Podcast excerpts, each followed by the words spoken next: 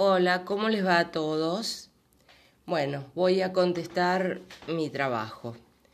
A mí particularmente me agrada realizar estos trabajos solicitados por el profesor, apelando a las vivencias que me ha tocado pasar en el transcurso de mi trayectoria por este mundo. Nací a finales de la década del 50, por lo que he crecido en medio de estos movimientos, guerras, muertes, discriminaciones raciales, los Beatles, el Mayo francés, el Cordobazo, las proscripciones políticas de mi país, la llegada de hombre a la luna y tantos otros hechos que marcaron la trayectoria del siglo XX. Parto de esta idea.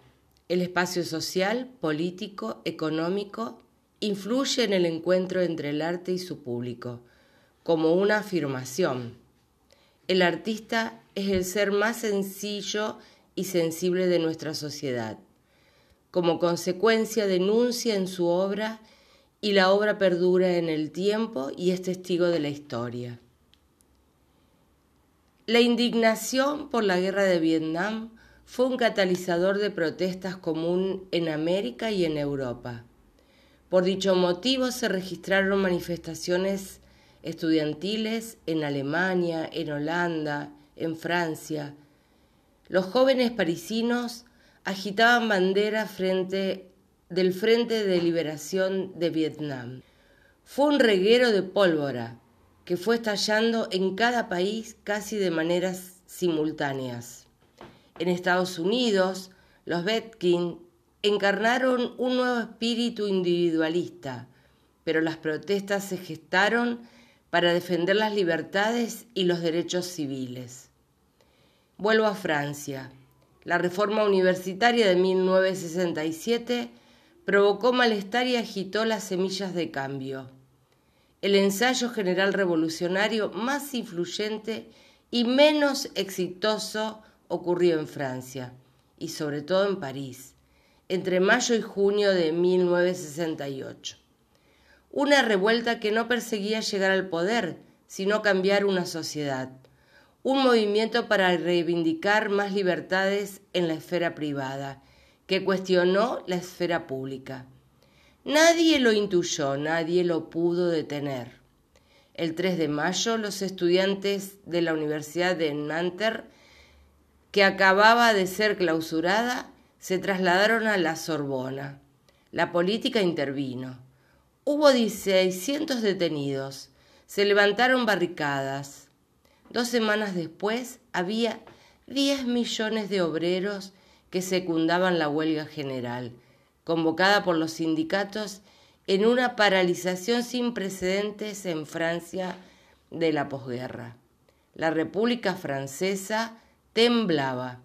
No funcionaban ni los trenes ni las fábricas, ni los aeropuertos. Prácticamente ningún coche circulaba en París. La televisión y la radio pública secundaban la huelga. Hasta el Festival de Cannes fue suspendido. Pese a que la calma regresó en junio, nada ya volvería a ser igual. La revolución que no cuajó dejó un impacto duradero.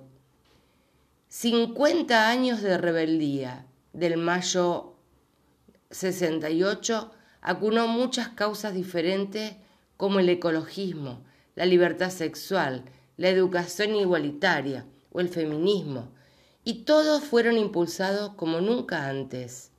El mayo francés transformó ideas y valores morales. No cambió el poder ni el sistema. Fue una eclosión de libertades y causas.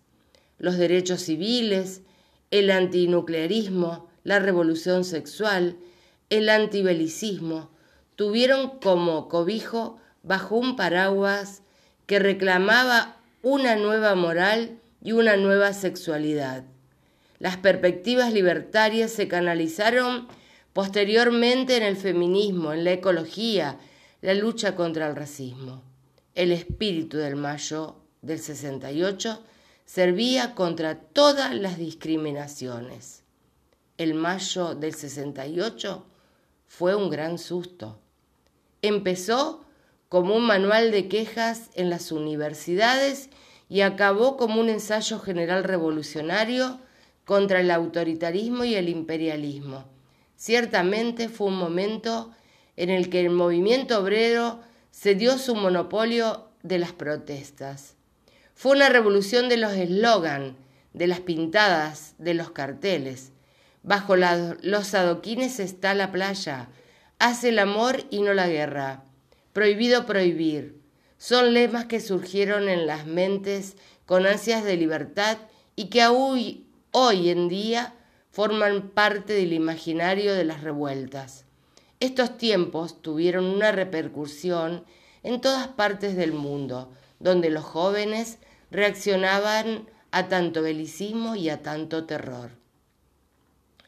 El gesto de los estudiantes del arte y la literatura en el mayo francés, al apropiarse del discurso de la publicidad, crea, creada perdón, por el imperialismo, asaron las mismas armas para poder difundir sus ideas de libertad. El mayo, si bien sucedió en Europa, fue un acontecimiento entramado con la historia de las luchas latinoamericanas y en particular la mía, Argentina, más allá del ámbito universitario. Por otra parte, los movimientos estudiantiles de aquellos años reconocían la influencia que aún pasado medio siglo tuvieron en ellos los ideales de la reforma universitaria de 1918. Tan fuerte fue el mayo francés que dejó ecos en todos los países. Acá, en Argentina, fue el Cordobazo, un movimiento de jóvenes artistas. Argentinos radicados en París fueron artífices del Atelier Populaire en el que se produjeron los memorables afiches que tan valioso legado han dejado para la historia del diseño activista, legado que excede por lejos el colectivo Grapus Ne Pas Plier y puede retrasearse muy claramente en los colectivos gráficos argentinos en las últimas décadas, desde GAC a ONAIR desde la cooperativa de diseño a El Fantasma de Heredia, entre tantos otros. El activismo gráfico en la calle, intervenciones urbanas, entre otras. Espero que les guste y sea útil mi recopilación histórica sobre los hechos que desencadenaron en los 60, que fueron simiente de nuestra realidad actual. Muchas gracias.